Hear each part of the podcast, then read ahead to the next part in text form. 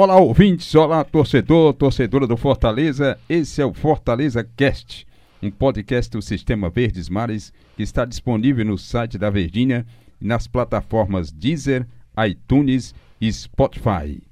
Conosco estamos aqui André Ribeiro, nosso coordenador, âncora de programas Ora. e o comentarista, a elegância dos comentários, Ora. Tom Alexandrino, para falar sobre esse momento muito prazeroso e esplendoroso do Fortaleza, que conseguiu a classificação, a permanência na Série A e também a classificação com duas rodadas de antecedência para o fim do Brasileirão, para a Copa Sul-Americana. Como é que os amigos analisam esse momento do tricolor no Brasileirão?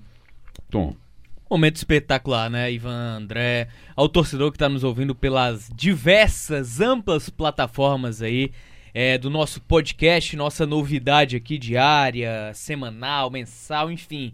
Eu acho que é um grande momento para a gente fazer essa estreia, principalmente do Fortaleza. O Fortaleza vive um momento único na vida dele centenária, né? É, até brincava falando que o Fortaleza está vivenciando um projeto JK de crescimento. O JK construiu Brasília, o Fortaleza vem tendo um momento de reconstrução em dois anos, cara. Em 2017, Fortaleza estava agonizando na Série C do Campeonato Brasileiro, considerado desde os anos de Série C um dos piores times formados pelo próprio Fortaleza. E mesmo com esse time, ele conseguiu acesso, um acesso inesperado, um acesso que talvez o otimista torcedor da frustração de 2012, da frustração de 14, de 15, de 16, não imaginava que o Fortaleza conquistasse o acesso. Imaginava que naqueles anos sim ele conquistasse e não da forma como aconteceu. Então, completando em 2019 10 anos da queda do Fortaleza para a Série C do Campeonato Brasileiro. E desses 10, o Fortaleza passou 8 anos na Série C e de repente sobe para a Série B, sendo vice-campeão da C, com aquele time que era contestado, tido como um dos piores já formados pelo Fortaleza em tempos ruins de Série C, consegue o acesso da Série B à Série A, sendo campeão com não, não tava nem no top 10 dos maiores orçamentos da Série B e mesmo assim conquistou acesso. Chega à Série A com uma perspectiva de luta contra o rebaixamento. Eu acho que existe a diferença entre luta pela permanência e luta contra o rebaixamento. O que vivenciou até, até o último momento o CSA é luta contra o rebaixamento. Fortaleza e até o próprio Ceará é luta pela permanência.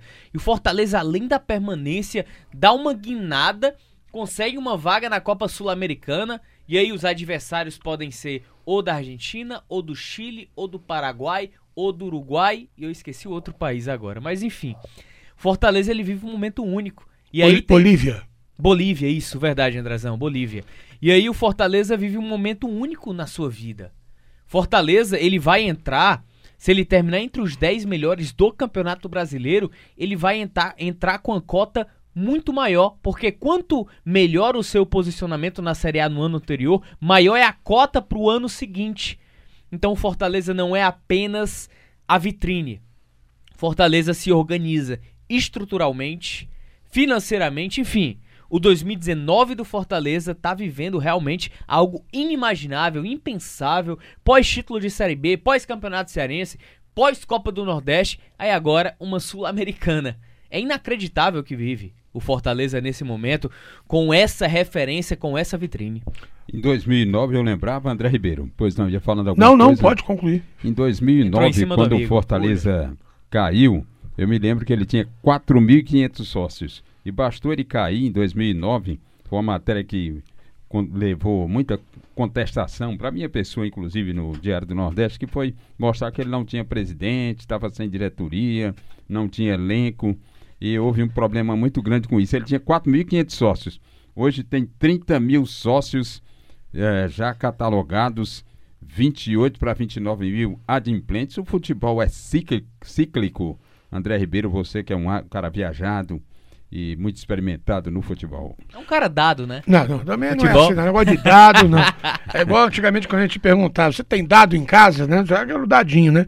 Mas agora, é, eu aprendi com um comentarista esportivo de que ninguém investe em time perdedor. Então você vê a recuperação do Vasco no campeonato. O Vasco hoje é o vice time, o time que vem em segundo colocado, em segundo lugar, melhor dizendo, na questão dos sócios. Explodiu. O Vasco hoje tem 127 mil sócios torcedores. Fica só atrás do Flamengo. Isso, que tem 139 mil. Peso grande a camisa. Então, o Fortaleza certamente vai agregar e muito a questão do sócio torcedor, novos torcedores que passam de pai para filho. Isso também vai acontecer um fenômeno, como fatalmente deve estar acontecendo com o Flamengo, com o Vasco, time que está, times que estão é, é, é, passando por um ano fantástico. E o Fortaleza está passando por um 2019 histórico. E todo mundo sabe que eu sou carioca, eu ando aqui entre idas e vindas no estado do Ceará por 23 anos, e estou vendo realmente, né, nós que quando eu cheguei aqui, que se falava na questão das alas, o Fortaleza dividido em alas, era uma brigalhada, era um negócio realmente muito difícil. E o Ceará, que era, o, que era o clube pacificado, era o clube que estava é, é, pacificado, tinha um, um trabalho tranquilo. Hoje não, você vê um presidente como Marcelo Paes, que além de todas as suas qualidades, é pé quente, e isso é importante. Se o sujeito não tiver sorte, não adianta. E ele viveu o momento mais escuro do Fortaleza na Série C, na época de Jorge Mota, como diretor de futebol, chegou a ser vice-presidente também, até chegar à presidência, né? Então tá de parabéns o Fortaleza, né, por tudo que está fazendo, pela volta do Rogério Ceni, diretoria trabalhou, passou por momentos delicados quando trouxe o Zé Ricardo, mas depois soube, é claro, é, é, é se desenvolver a ponto de estar aí brigando, já na Sul-Americana, se o campeonato terminasse hoje, já na Sul-Americana, terminando no domingo, e quem sabe uma pré-Libertadores. É um ano histórico para o Fortaleza. E eu estava observando, André e Tom, é, o Fortaleza tem 20 jogadores com contrato até 2020. Ou seja, esses jogadores estão mais do que comprometidos em tentar colocar o time numa melhor posição, porque eles estarão aí no ano que vem. O elenco são 33, mais 20 estão com esse contrato, inclusive Oswaldo até 2021, Romarinho até 2022 e outros atletas. Isso gera assim uma identificação, um compromisso, Tom, com o clube. Demais. O Fortaleza a gente percebe pelo clima que é gerador de unidade, né? E o protagonista dessa unidade se chama Rogério Ceni. Se o elenco trabalha, é como o Rogério falou em várias coletivas, né, Ivan, torcedor, o Rogério falou que esses jogadores eles jogam pro, pelo Fortaleza. Claro que cada um tem um seu ego individual, cada um queria ser titular. Um caso clássico, Derlei. Derlei é um dos que menos teve quilometragem, mas é os caras mais ativo à beira do campo, à borda do campo. É um cara que grita, um cara que gesticula. O próprio Marcelo Boeck também, que tem um ego um pouco mais inflado. Já tive outras oportunidades de entrevistá-lo. É um cara que não tem uma personalidade muito fácil de lidar, principalmente quando ele é preterido numa situação Boeck, né? dessa. Né? Marcelo Boeck.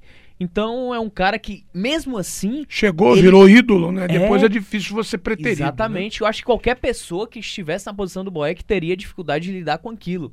Mas mesmo assim, ele não perde a postura de, de ídolo. Ele faz pelo bem do Fortaleza, independente se ele é titular. Então, o Fortaleza hoje é uma unidade. É uma unidade fortemente coletiva que foi protagonizada pelo Rogério, que eu acho que ele é o, o grande o grande centro eu acho que ele é a raiz de toda essa unidade que vive o Fortaleza e a identidade, né? Você tem o Oswaldo que é da casa, você tem Edinho que é da casa, você tem Bruno Melo que é de casa. O Tinga não foi revelado no Fortaleza, mas tem uma história desde a Série C do Campeonato Brasileiro. O Wellington Paulista que tem uma capitania absurda, além do Boeck também já está do Derlei. Enfim, o Derlei que viveu um grave problema no passado sem poder jogar e de repente conquistou, conseguiu jogar depois de um tempo e, e conseguiu encarar isso. Felipe, que é cearense, é daqui do estado do Ceará, de Maranguape, enfim, o Fortaleza, ele tem essa unidade muito bem protagonizada, eu vejo dessa forma. E é, voltando um pouquinho atrás, eu, eu acho que a, o torcedor do Fortaleza tem que agradecer inicialmente a duas pessoas: ao Bosco, preparador de goleiros, e ao ex-presidente Luiz Eduardo Girão porque foram eles que levaram Rogério Ceni para dentro do PC Verdade. em 2017. O Bosco que foi reserva eterno do, do Rogério, Rogério. Ceni no São Paulo, né? Não é. tinha brecha para ele. É, foi o melhor emprego considerado do mundo. É, né? Ele ganhava bem, não, não, não tinha responsabilidade, só se precisasse entrar em algum jogo, né? Ele levou o, o Rogério para fazer uma visita ao PC e o Luiz Eduardo aproveitou e fez o convite Marcelo Paes vem em diante para endossar e também o Luiz Eduardo entrou com o capital que ajudou o clube a sair. E também se deve, devemos lembrar também daquele Zago, do Antônio Carlos Zago, que foi o time Verdade. que tirou o time do buraco maior em que ele estava. Né? Que subiu com o Bragantino. Isso. Um treinador que eu Um acho treinador. que se o Rogério não ficar, seria um nome que o Fortaleza poderia E, procurar. e aí agradecer ao Zago também, porque se o Zago não sai, Rogério não teria vindo em 2017 para a temporada 2018 e talvez a gente não tivesse contando, não desmerecendo o Zago. É um grande profissional, um treinador de muita capacidade, vem demonstrando isso. Mas o Rogério tá um patamar acima, né? Com certeza. E só lembrando então, é isso aí que o torcedor pode acessar esse conteúdo dos nossos podcasts, estão no site da Verdinha e nas plataformas Deezer, iTunes e Spotify. Foi um prazer estar com os amigos e sempre falando, falando ao coração do torcedor, né, André Ribeiro e Tom. Valeu, Ivan, eu que agradeço, hein? Valeu, grande abraço, valeu, André também. Obrigado pela oportunidade. Valeu. Muito obrigado a todos e aquele abraço.